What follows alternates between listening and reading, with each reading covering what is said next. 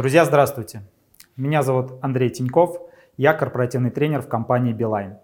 А, последние пять лет я углубленно изучаю вопросы публичных выступлений, а также я провожу тренинги и индивидуальные консультации, направленные на развитие навыков публичных выступлений и на а, подготовку спикеров а, к выступлениям. Сам я выступаю с периодичностью 2-3 раза в неделю последние уже 10 лет, так как это связано с моей профессиональной деятельностью. Я буду рад сегодня с вами поделиться своим опытом в публичных выступлениях, а также идеями и инструментами подготовки к публичным выступлениям, которые я считаю самыми важными.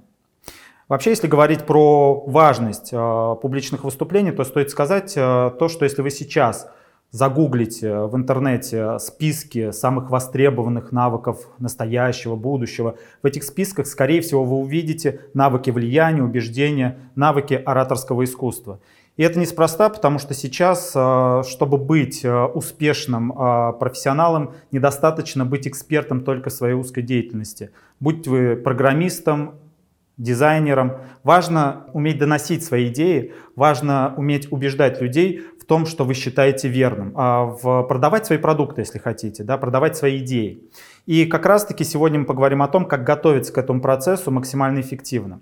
Важно сказать, что мы как раз-таки будем говорить про публичные выступления, которые можно назвать убеждающими продающими публичными выступлениями. Можно выделить другие жанры, ну, например, процесс обучения. Да, там тоже происходит публичное выступление, но это другой жанр. Процесс э, дискуссии групповой, развлекательные выступления. Бывают разные, мы же сегодня про убеждающие, продающие выступления. И здесь бы я хотел привести цитату Михаила Живаневского, который однажды сказал, почему слушатели засыпают, а лектор никогда? Ну, видимо, у них более трудная работа, имея в виду слушателей. И э, каждой шутке есть доля правды, и правда заключается в том, то, что, ну, наверное, самая печальная ситуация, когда после выступления ничего не происходит. У аудитории нет никаких эмоций, им нечего обсудить ни с положительной точки зрения, ни с отрицательной. Мы, конечно, будем говорить про то, как сделать, чтобы положительное было послевкусие, да, но все-таки самая печальная ситуация, когда после выступления ничего не происходит и ничего не меняется. Люди хотят заснуть на вашем выступлении. Вот как раз-таки мы поговорим про пять правил, их всего будет пять, а, которые помогут вам сделать выступление максимально продуктивным, чтобы оно что-то меняло вокруг вас. Сразу хочу сказать, кстати, а, что эти пять правил, они будут про подготовку, а, ну, так скажем, мысленную, да, когнитивную, то есть а, я, я предложу вам инструменты, которые будут про подумать о том, что вам важно сказать, как это важно сказать и так далее. Ну хорошо, если быть откровенным, то таких правил будет 4, и, один, и одно правило будет бонусом, оно будет про то, как поработать с собой. А, мы ответим на вопрос, который многих всех волнует, да? забегая вперед. Итак, первое правило – формулируй цель выступления. А, на тренингах, а также при индивидуальной работе с клиентами я а, часто спрашиваю, что уж часто, всегда спрашиваю, какая цель вашего выступления, когда уже выступление ну, на какую-то часть готово. И что бывает, когда я задаю этот вопрос?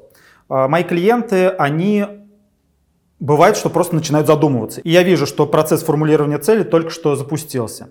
С другой стороны, я могу услышать э, следующие формулировки. Я хочу рассказать коллегам об изменениях в процедуре работы. Я хочу рассказать о э, итогах своей работы.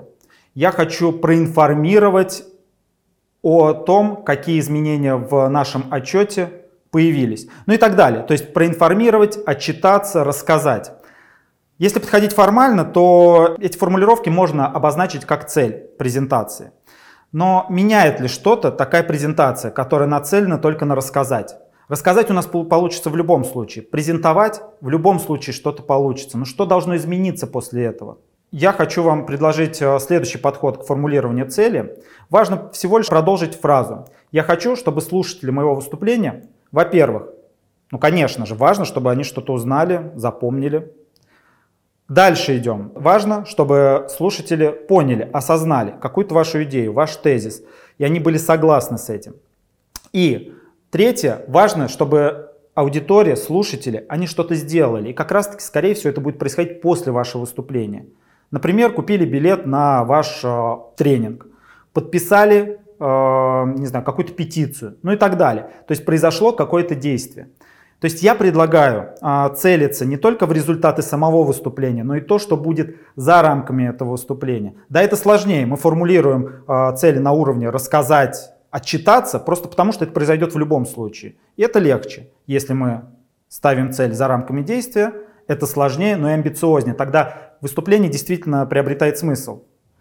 Если мы целимся только в рассказать, ну окей, пришлите письмо, запишите видеоролик. Зачем собирать людей в одном месте? Да?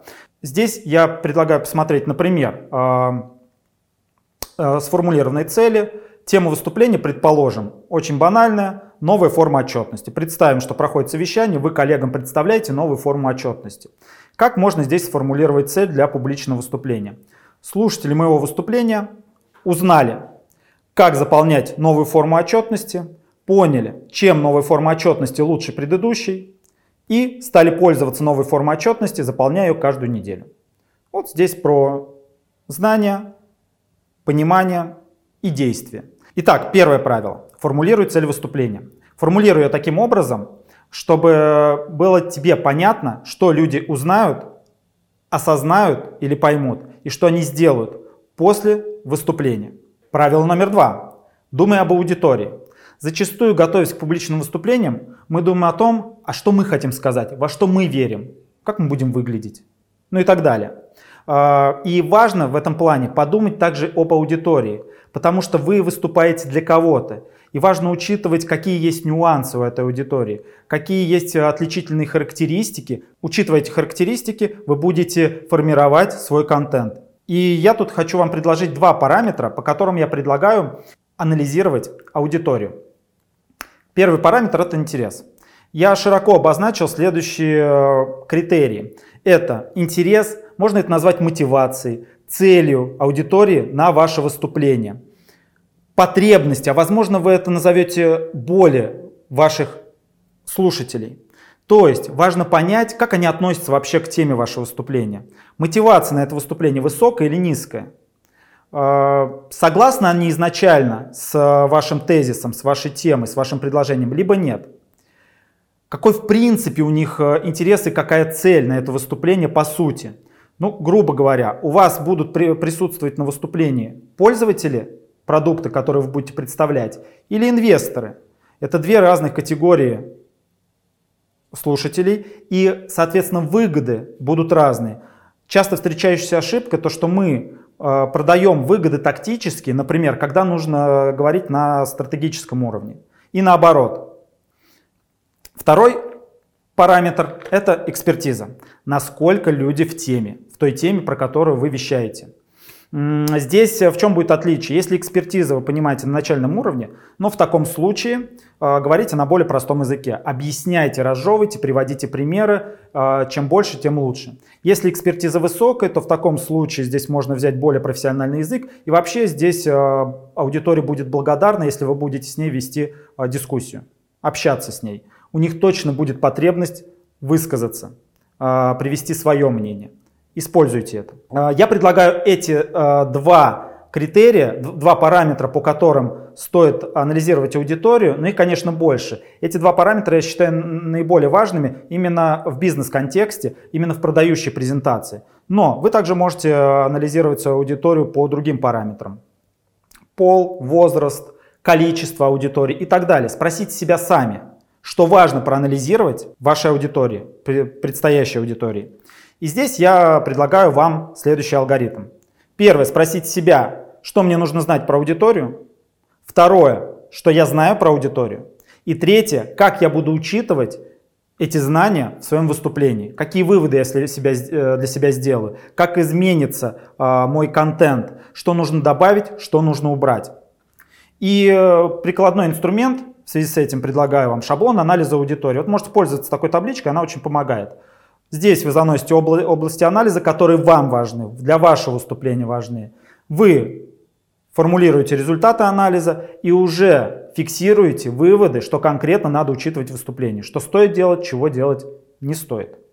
Я понимаю, да, что с точки зрения интереса, отношения к к теме моего выступления, в аудитории будет присутствовать лицо, принимающее решение, которое как раз таки будет принимать решение, выделять инвестиции на реализацию проекта или нет. Соответственно, о чем мне нужно будет сказать обязательно? Конечно, мне нужно будет сказать, что этот продукт принесет определенные экономические выгоды, а также, если я понимаю, что для, для инвестора это важно, репутационные выгоды. Да, и обязательно включу эту информацию в свою презентацию. Второе правило Думайте об аудитории, анализируйте аудиторию. Правило номер три. Идем дальше. Придерживайтесь структуры. Я думаю, для вас не секрет, а, я думаю, для вас не секрет, что структурированная информация воспринимается а, гораздо лучше, чем неструктурированная. И в публичном выступлении также я предлагаю вам придерживаться структуре. Я предлагаю классическую композицию публичного выступления, которая состоит из трех больших частей. Вступление, основная часть и заключение. Дальше мы с вами разберемся, что нужно включить в каждую из этих частей для того, чтобы ваша презентация была максимально эффективной. Давайте начнем со вступления. Я хотел бы подчеркнуть важность этого блока, потому что часто можно увидеть, что люди, выступая, начиная свое выступление, просто раз представляются и э, озвучивают тему, и уже идут э, к раскрытию этой темы. Скорее всего, этого будет недостаточно. Почему? Здесь стоит сказать о том, что наш мозг, он ну, ленив, с одной стороны, а с другой стороны, он не любит воспринимать все непонятное, неизвестное, вообще какие-либо изменения. И здесь в вступлении важно создать, повысить максимально толерантность к тому, что будет происходить, а, повысить мотивацию людей к восприятию вашей презентации, сделать мост к рациональному мозгу, который как раз-таки сможет анализировать и принимать решения. Я здесь предлагаю ответить на следующие вопросы. Когда начинается выступление, слушатели так или иначе задаются осознанно, неосознанно, но они спрашивают себя, кто это выступает, кто он, о чем будет идти речь, какую пользу мне даст эта презентация и как вообще это все будет происходить, каков будет процесс. Вот на эти вопросы, пожалуйста, ответьте. То есть расскажите о том, а, как, почему вы можете вообще сейчас выступать с этой темой? Какая у вас экспертиза? А, что вы делали по отношению к этой теме? Какие у вас есть, а, не знаю, регалии, награды и так далее? Но то, что, все то, что будет подтверждать вашу экспертизу. Тогда вы создадите доверие между вами и аудиторией. Второе, конечно, заявите тему. Расскажите, о чем будет идти речь. Здесь уже можно заявить тезис ваш центральный, вашу центральную главную мысль, озвучить ее. А потом расскажите, почему это вообще важно, что, какую пользу эта презентация даст, почему эта идея важна, это, это тезис и эта проблема важна для аудитории. А, актуализируйте ее. Это можно будет сделать разными э, способами. Приведите какую-то проблематизирующую статистику. Расскажите историю, иллюстрирующую важность вашей темы. А, ну и так далее. И, конечно, расскажите про процесс. Сколько будет по времени проходить ваша презентация, когда задавать вопросы, чем нужно будет пользоваться, возможно, будет какой-то раздаточный материал, какие-то будут опросы и так далее во время презентации, чтобы люди были к этому готовы. Но как минимум, я считаю, нужно сказать про время презентации и про то, когда задавать вопросы, чтобы для вас это было неожиданностью. Вы, например, ожидаете вопросы в конце, а по ходу вы их уже получаете. Если вы договорились об этом, этим легче управлять. Когда мы говорим про основную часть, стоит сказать, что здесь может быть два подхода к убеждению. Через последовательное озвучивание аргументов и через э, представление э, важности вашей идеи, идя от проблемы к решению. Я сейчас здесь сделаю стоп, потому что четвертое э, правило будет связано как раз-таки с основной частью выступлении я расскажу про то, как выстраивать линию аргументации, а также как э, идти от проблемы к решению, какой тут может быть алгоритм. Поэтому пока здесь ставим запятую, многоточие и идем к, следующ, к следующему блоку, а именно к этапу заключения. Здесь тоже стоит вложиться. Здесь недостаточно будет э, сказать «я закончил».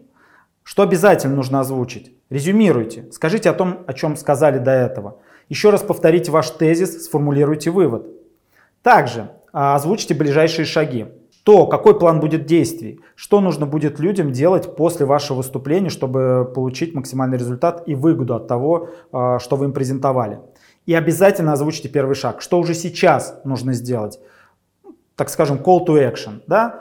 какой ближайший шаг, а облегчите вашей аудитории путь к желаемому, который вы, который вы им рассказывали в основной части. И это то, что нужно озвучить в заключении. Сейчас вы видите перед собой полную структуру выступления. А, резюмируя, во вступлении создайте доверие к вашей презентации, создайте а, мотивацию участников, слушателей по отношению к вашей теме, убедите слушателей в вашем тезисе, а также завершите выступление призывом к действию, чтобы участникам было понятно, что как конкретно нужно делать. Четвертое правило – будьте убедительными. И здесь как раз-таки я приведу вам а, подходы к тому, что можно включать и как это можно делать в основной части. То есть мы рассмотрим подход к аргументации, а также рассмотрим а, подход через а, путь от проблемы к решению. По поводу аргументации. Я, конечно же, сейчас вам не представлю всю теорию аргументации, не смогу раскрыть все детали аргументации, процесса аргументации. Я приведу вам простейший конструкт, который вы сможете использовать уже в ближайшем своем выступлении. При этом в конце, когда я буду предлагать литературу для прочтения, я скажу, где про аргументацию можно узнать больше и э, погрузиться в этот вопрос детальнее. Сейчас вы видите перед собой простой алгоритм аргументации. Здесь важно сказать о том, что есть два ключевых понятия в теории аргументации. Это тезис и аргумент. Чем тезис отличается от аргумента? Тезис — это то утверждение, которое стоит доказывать. Это не является истиной. А аргумент уже является истиной. То есть это то, что доказывает тезис. А, и здесь, казалось бы, ну, достаточно. Есть тезис, есть аргумент. Мы объяснили свою точку зрения. При этом аргумент не всегда продает максимально тезис. Его можно усилить, его можно поддержать. И здесь я предлагаю использовать иллюстрацию. Что значит иллюстрация? Это какие-то данные статистические, это результаты исследований, это пример, который подтверждает, что ваш аргумент имеет место быть. Есть данные, есть примеры, которые говорят об этом. Также сюда можно включить, э, знаете, эмоциональную какую-то картинку, нарисовать детально прекрасное будущее – который будет, если ваш тезис будет поддержан. Например, э, я вам предлагаю тезис «Всем стоит бегать каждое утро». Как он вам? Эмоции вызывает? А, а, вот я могу сказать, когда я слышу такой тезис, я могу сказать, слушайте, да почему-то мне нужно бегать каждое утро. Я, может быть, хочу поспать подольше, более полезное занятие. Хорошо спокойно позавтракать, почитать э, новости либо книжку. Почему бегать? Здесь я могу привести вам аргумент. То есть с этим, стоит, э, с этим хочется поспорить. Дальше привожу аргумент. Бег по утрам положительно влияет на здоровье, например, снижает артериальное давление. Это истина. Но при этом ну, снижает, насколько снижает, насколько полезно для здоровья. Да, я скорее с этим согласен, чем нет. Это тот факт, с которым сложно спорить. Но при этом пока недостаточно убедительно. Приведите иллюстрацию. Ученые одного из американских университетов в своем исследовании установили, что у испытуемых, которые выполняли пробежку по утрам, наблюдалось снижение артериального давления примерно на 10%, которое сохранилось до конца дня. Когда есть ученые, когда понятен университет, где, было, где были сделаны э, исследования, когда есть данные конкретные, нам легче в это верить. Для нас это становится убедительнее. Здесь можно использовать свой пример, что, э, что произошло с моим здоровьем, когда я начал бегать каждое утро. Э, здесь можно привести картинку, которая будет показывать, как каждый человек будет себя классно чувствовать после пробежки э, утром. Здесь, правда, про самочувствие, про подъем энергии, настроения мы будем доказывать другой аргумент, да, и вот здесь логику важно выдерживать, но так или иначе. Конечно, ваше выступление вряд ли будет ограничиваться одним аргументом. Здесь важно ответить на вопрос, а сколько аргументов включать в свое выступление. Часто бывает так, э, что после выступления вы начинаете вспоминать, что э, было сказано, вы чувствуете, что было много что убедительного, много чего убедительного, но можете вспомнить всего 2-3 э, аргумента из выступления. Это нормально, хотя их было гораздо больше. И это нормально. Здесь э, стоит вспомнить э, известное исследование Джорджа Мюллера, когнитивного психолога, которое говорит о том, что в, нашем, в нашей кратковременной памяти мы можем фиксировать не больше 7 единиц информации, 7 плюс-минус 2. И э, основываясь на этом, мы можем сказать, что стоит включать в свое выступление 2, 3, 4, ну максимум 5 аргументов. Почему так? Потому что сам аргумент состоит из нескольких частей. Аргумент, иллюстрация, а еще у нас есть тезис. Исходя из этого, золотой серединой будет ну, примерно плюс-минус 1, примерно 3 аргумента. Соответственно, а, структура, карта вашего аргумента таким образом будет выглядеть э, так, как вы видите сейчас ее на, на экране. У нас есть тезис, и у нас есть три аргумента, с помощью которых мы доказываем этот тезис, а также есть иллюстрации, которые поддерживают, делают сильнее аргумент. Иллюстраций может быть, кстати, несколько. Пару будет достаточно, я думаю, чтобы опять-таки не занимать э, объем нашей кратковременной памяти.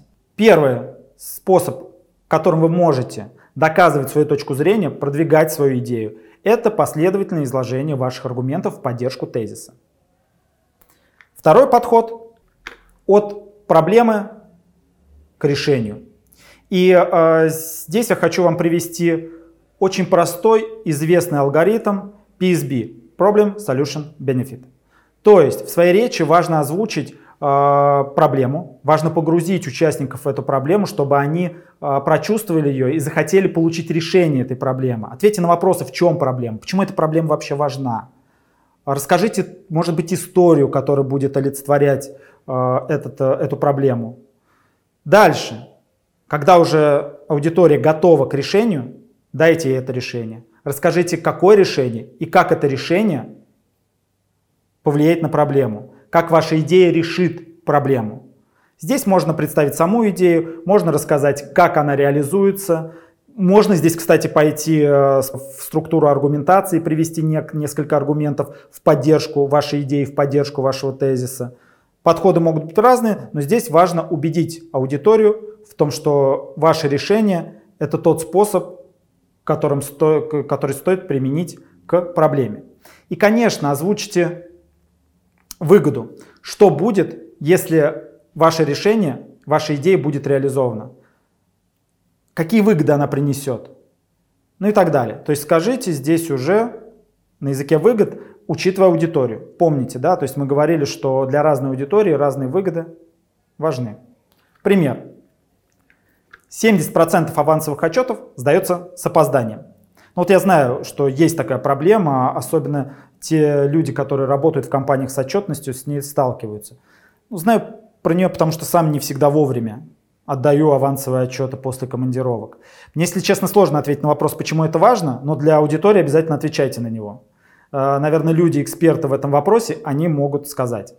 Дальше. Э, стоит внедрить электронный документооборот, чтобы сотрудники могли закрывать командировки одним нажатием клика. У нас вот сейчас появилась эта возможность, и я максимально ей благодарен. Я знаю, как это хорошо работает, я всегда вовремя закрываю свои командировки. Мне не нужно совершать путь в, э, в головной офис для того, чтобы закрыть командировку. И какая выгода будет? Изменив таким образом процесс, мы сократим количество просрочек на 5%. Отлично. Здорово здесь еще привести какие-то финансовые выгоды, как это повлияет на финансовый результат. Тогда это будет максимально убедительным. Конечно, я предлагаю раскрывать эти этапы подробнее. Это как пример, как может выглядеть этот алгоритм. Применяйте его. Итак, коллеги, резюмируя четвертое правило, готов зафиксировать. Убеждайте вашу аудиторию, используйте два подхода. Это подход через озвучивание, поэтапное озвучивание ваших аргументов, поддержку вашей идеи, вашего тезиса, либо от проблемы к решению. Озвучивайте проблему, озвучивайте решение, озвучивайте выгоду. И пятое правило, обещал я бонус, он есть. Правило «не волнуйтесь». От создателей не переживай, у тебя все получится, не парься. Да? Ну, конечно, я на этом а, совете не ограничусь, да, потому что а, мы начинаем от такого совета волноваться еще больше. Но я уверен, то, что многих из вас а, интересует вопрос, то, как снизить волнение перед публичным выступлением. Забегая вперед, скажу, чтобы максимально эффективно ответить на этот вопрос, важно понимать причину, и у нас у всех разная она, почему мы волнуемся. И вообще стоит сказать о том, что волнение – это позитивный сигнал. Волнение нас мобилизует. При этом волнение может быть разное. Если у нас переизбыток гормонов стресса в организме, тогда, тогда, может быть, мы будем э, стрессовать больше необходимого. То есть трясутся руки, мы вообще не хотим, не хотим выпускать, э, мы вообще, вообще не хотим выходить на сцену, хотим спрятаться за флипчартом. И, э, конечно, это будет нас ограничивать. Вот мы как раз-таки поговорим о том, как такие симптомы можно убрать. С помощью каких простых рекомендаций. Хорошая подготовка и репетиция. Это залог успеха. Я уже говорил то, что мозг наш не любит неизвестность. И когда мы готовимся к выступлению, неизвестности много. Какая будет аудитория, где мы будем выступать, какие будут технические нюансы и так далее. Так вот, максимально ответьте себе на эти вопросы. Будьте готовы к выступлению. Я, например, э, если приезжаю в другой город и буду выступать, либо проводить тренинг э, в аудитории, э, в которой еще не был, если есть такая возможность, я обязательно в нее приду. Не говоря уж, конечно, про формулирование цели, анализ аудитории и другие правила, про которые я вам говорил. Подготовьтесь здесь к вопросам. Имейте план «Б», потому что после выступления либо во время вы получите вопросы. И они могут как усилить вашу презентацию, так и наоборот. Так вот, подумайте, какие, скорее всего, будут вопросы. Подумайте, какие есть э, тонкие места вашей презентации. Будьте готовы к ответам на эти вопросы. Имейте план «Б». И, конечно, репетируйте. Сколько репетировать, не знаю. Сколько у вас есть возможности, столько и бюджетируйте на это время. Чем больше репетиций, тем лучше, но непосредственно перед уже выступлением, скорее всего, не нужно репетировать. В ночь перед выступлением лучше уже не готовиться. Займитесь какими-то процессными вещами, Оторвитесь от вашей презентации и перенесите уже финальное выступление на время Ч. Предположим, выступление уже через э, полчаса, через 15 минут, и вы чувствуете, что ну, есть определенный мандраж. Его можно снизить, вот, проконтролировать уровень гормонов стресса в организме с помощью физических упражнений. А, потому что они высвобождаются как раз-таки за счет а, физической нагрузки. Что здесь можно сделать? Простейшие рекомендации. Если есть, конечно, возможность, поприседайте, отожмитесь, но если такой возможности нет, пройдитесь по лестнице вверх-вниз. А, сходите за, каким, за, за каким-то необходимым атрибутом, который вам нужен в презентации сами и так далее. То есть сделайте какую-то нагрузку, и тогда вам станет легче. Дышите.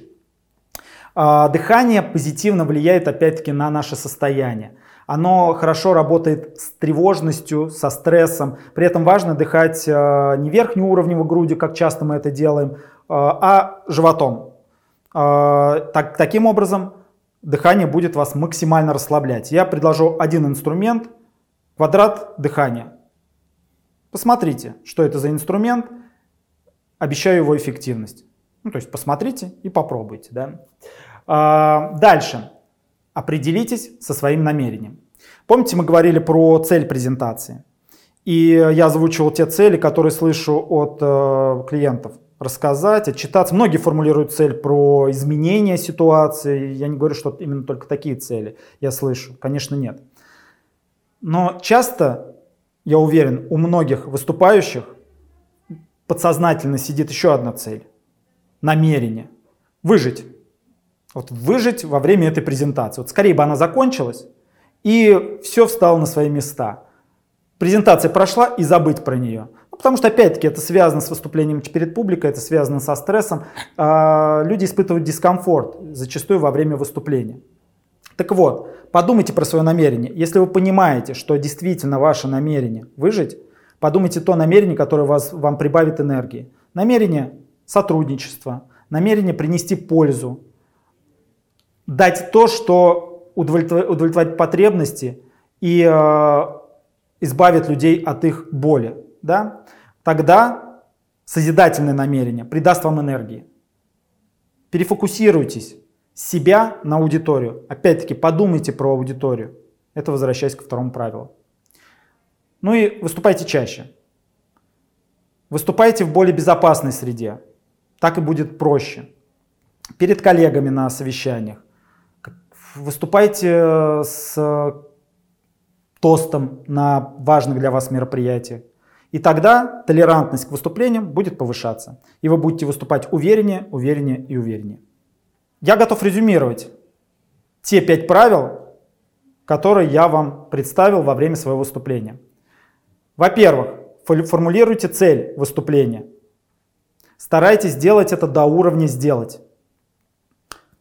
Думайте об аудитории, анализируйте аудиторию, подумайте, что важно аудитории, а, подумайте, что важно включить в ваше выступление, чтобы максимально полезным стала ваша презентация. Третье. Придерживайтесь структуре. Я вам представил классическую композицию презентации. Вы можете, конечно, регулировать так или иначе относительно вашей презентации, но конструктом этим предлагаю пользоваться. Будьте убедительными. Идите через путь аргументации, через путь от проблемы к решению. Это сделает вашу, ваше выступление убедительнее. И не волнуйтесь, все будет в порядке. Слушайте, я же обещал книги. Выполняю обещание. Советую сейчас три книги, которые стоит начать читать, если вы выступаете публично.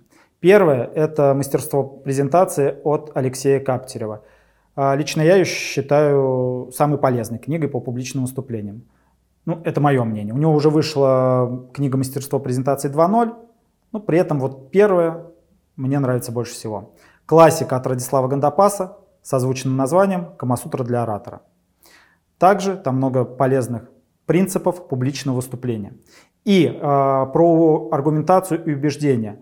Предлагаю вам почитать Никиту Непряхина. У него несколько книг по аргументации, кстати, есть книги по публичным выступлениям. Но я предлагаю это «Убеждай и побеждай». Там э, приведены а, алгоритмы практической аргументации, как сделать аргументацию рациональной, эмоциональной, как выстроить, опять-таки, линию своей аргументации, вы сможете узнать об этом подробнее у Никиты Непряхина. Читайте. Друзья, желаю вам только успешных выступлений и получать от этого процесса удовольствие. До встречи.